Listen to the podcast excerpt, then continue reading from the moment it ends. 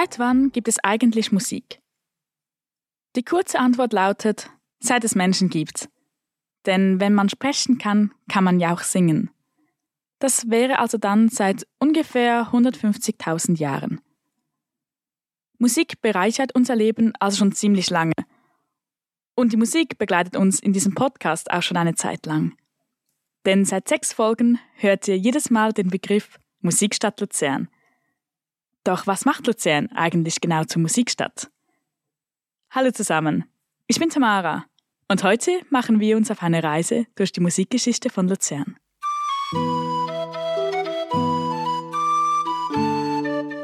Damit wir wissen, seit wann es Musik in Luzern gibt, müssen wir natürlich zuerst wissen, seit wann es Luzern eigentlich gibt.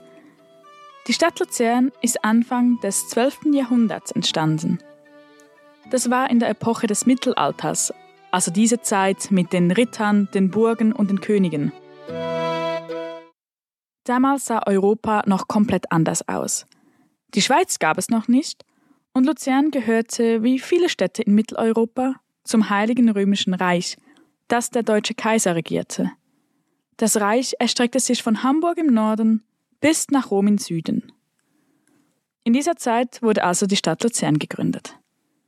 Und in dieser Zeit finden wir auch den ersten Hinweis auf die Musikstadt Luzern.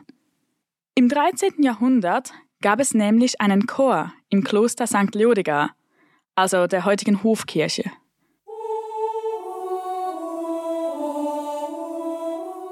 Leider wissen wir nicht mehr viel darüber, denn die Dokumente über diese Zeit sind verbrannt beim Brand der alten Hofkirche.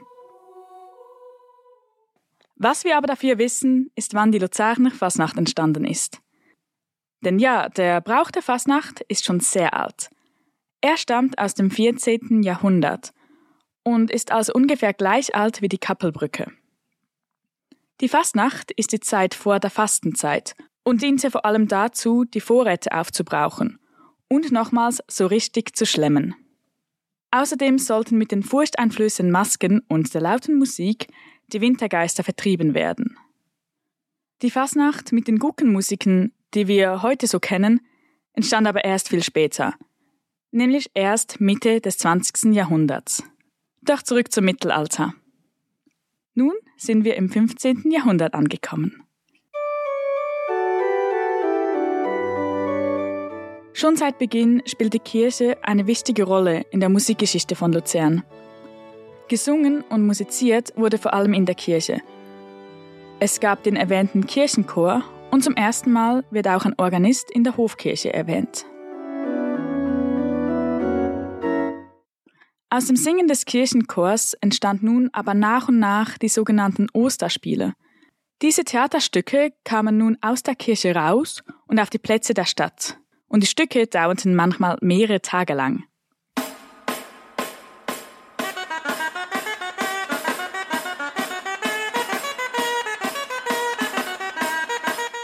Die ersten Aufführungen dieser Osterspiele fanden draußen auf dem Weinmarkt statt und das am Ende des 15. Jahrhunderts. Es wurde gesungen, getanzt und gespielt. Es gab Trommeln, Flöten, Dudelsäcke und Trompeten.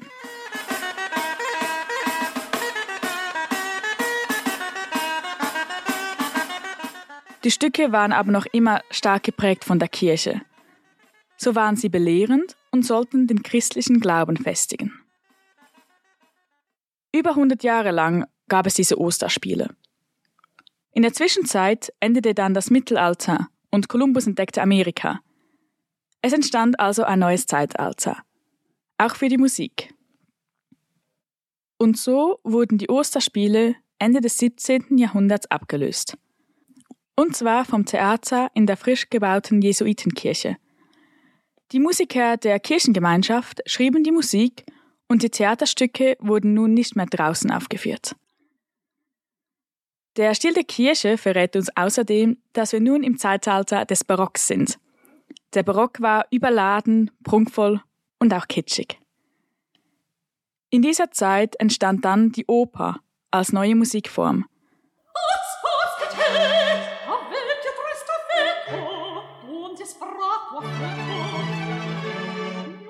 Passend zum Stil des Barocks waren auch die Opern pompös und überladen. Aber diese Art von Musik war damals sehr beliebt. Und sie blieb es auch 200 Jahre lang. In dieser Zeit hat sich in Europa aber wieder vieles verändert.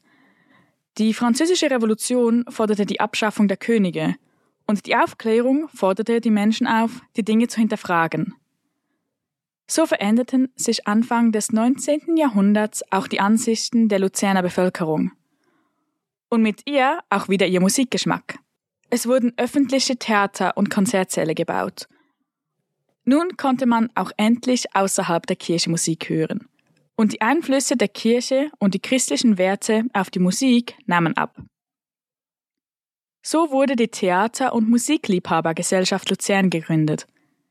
Sie prägte stark das Musikleben in Luzern in dieser Zeit. Die Gesellschaft besaß ein eigenes Orchester. Die Musiker waren aber alles Laienmusiker, also es waren Leute, die nur in ihrer Freizeit musizierten. Zu Beginn bestand dieses Orchester aus nur wenigen Musikern, die einfach gerne zusammenspielten. Von Anfang an waren die Konzerte aber sehr gut besucht. Und so wurde das Orchester mit der Zeit immer professioneller. Und es entstand das heutige Luzerner Sinfonieorchester. Das Orchester ist damit das älteste Sinfonieorchester der Schweiz. Aus einer städtischen Musikliebhabergesellschaft wurde also ein bemerkenswertes Orchester mit heute rund 70 Musikern und Musikerinnen. Und das Sinfonieorchester ist mittlerweile weit über Luzern hinaus bekannt. Sie bieten eigene Konzerte an und organisieren das jährliche Klavierfestival Le Piano Symphonique. Und sie spielen regelmäßig in den Konzertsälen der ganzen Welt. Doch zurück zum 19. Jahrhundert.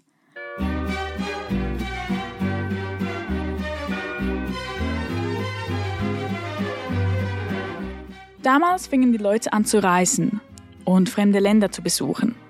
So kamen auch erstmals Touristen nach Luzern und unter ihnen viele bekannte Musiker. So der Komponist Felix Mendelssohn Bartholdy. Er war von der Stadt Luzern begeistert.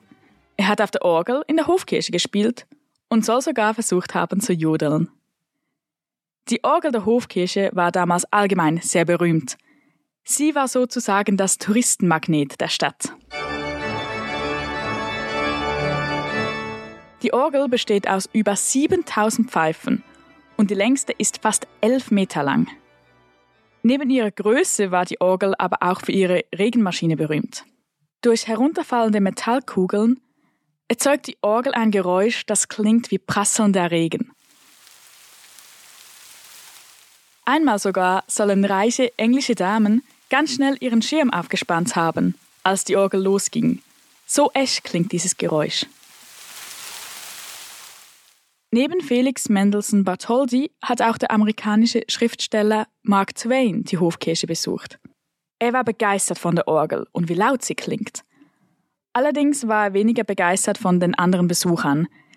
Sie sollen während der Vorstellung aufgestanden und herumgetrampelt sein. Auch der Komponist Robert Schumann besuchte mal Luzern und auch er ärgerte sich hier. Diesmal aber über das schlechte Wetter. Der Pilatus soll ganz mürrisch auf die Stadt geblickt haben.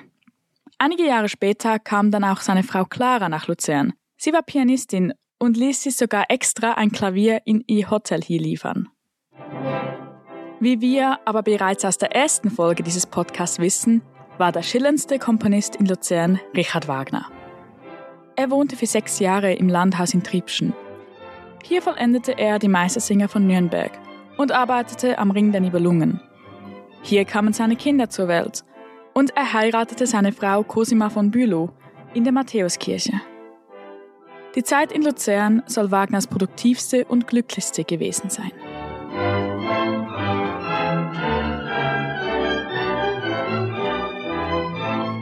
Anfang des 20. Jahrhunderts zog es dann einen weiteren großen Komponisten nach Luzern, nämlich Sergei Rachmaninow.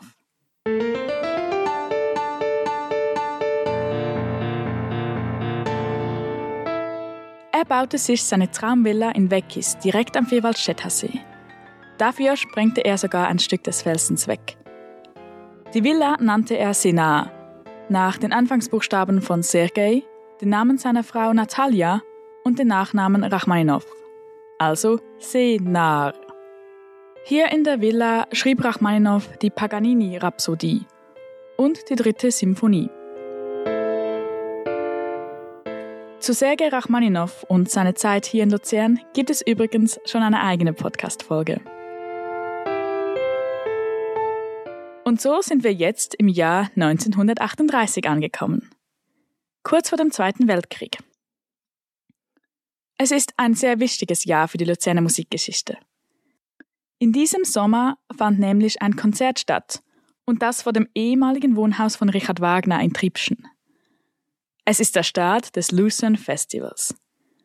Arturo Toscanini dirigierte ein Eliteorchester und rund 2000 Gäste lauschen der Musik unter dem freien Himmel. Im Jahr darauf spielte Sergei Rachmaninow seine Paganini-Rhapsodie am Festival, kurz bevor er in die USA auswanderte. Das Lucerne Festival versammelt damals wie heute die Weltstars der Klassik in Luzern. Ein Höhepunkt des Festivals waren lange die Mozart-Serenaden vor dem Löwendenkmal – die Konzerte fanden in einem extra dafür gebauten Floß im Teich vor dem Denkmal statt. Die Geschichte des Lucerne Festivals ist eng mit einer anderen Geschichte verbunden, nämlich die des Kultur- und Kongresszentrums Luzern, also dem KKL Luzern. Das KKL Luzern half nämlich mit, das Festival aufzubauen. Das Herzstück des KKL Luzern ist der einzigartige Konzertsaal.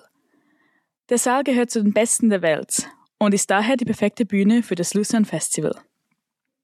Zum KKL Luzern und zum Lucerne Festival gibt es übrigens auch schon zwei Folgen zum Nachhören. Mitte des 20. Jahrhunderts wurden dann auch andere Musikrichtungen beliebt in Luzern. So entstand 1949 der Jazzclub Luzern, Er organisierte zuerst Jazzbälle und später große Konzerte. So traten beispielsweise Louis Armstrong und Ella Fitzgerald in Luzern auf. Bald darauf kamen auch neue Musikrichtungen auf, wie Rock'n'Roll, Blues, Pop, Punk und Techno, um nur ein paar zu nennen.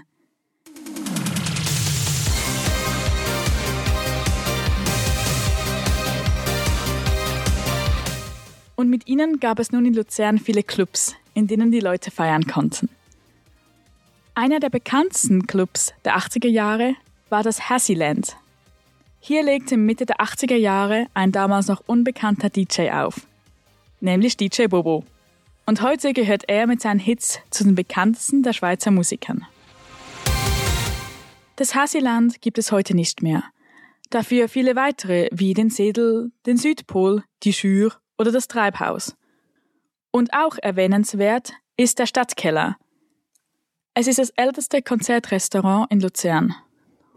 Bekannt ist es vor allem für die Konzerte zur Schweizer Volksmusik mitsamt Alphörnern, Kuhglocken und Jodeln.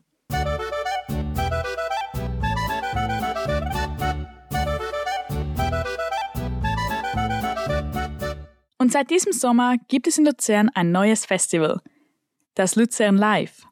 Es ist der Nachfolger des Blue Balls Festivals, das fast 30 Jahre die Musikfans nach Luzern holte. Nun wird also am Luzern Live an zehn Tagen rund um Seebecken gefeiert, getanzt und gesungen.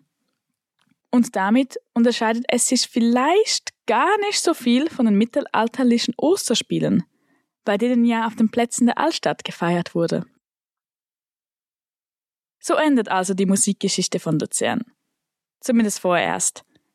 Angefangen mit den Chorgesängen in der Kirche und den mittelalterlichen Osterspielen. Dann zu den Theatern in der Jesuitenkirche und den bürgerlichen Theatern und Opern und schließlich zu den Klassikkonzerten, den Festivals und den Clubs. Falls ihr jetzt noch nicht genug habt und noch mehr zur Musik und zur Musikstadt Luzern wissen wollt, dann besucht doch die Webseite von Luzern Tourismus. Dort findet ihr auch aktuelle Events rund um die Musik und abonniert diesen Podcast, um keine Folge zu verpassen. Alle Links zur Folge findet ihr wie immer unten in den Show Notes. In diesem Sinne, tschüss und bis zur nächsten Folge. Ich bin Tamara von Luzern Tourismus und das ist der Podcast Bergrufe und Stadtgeflüster.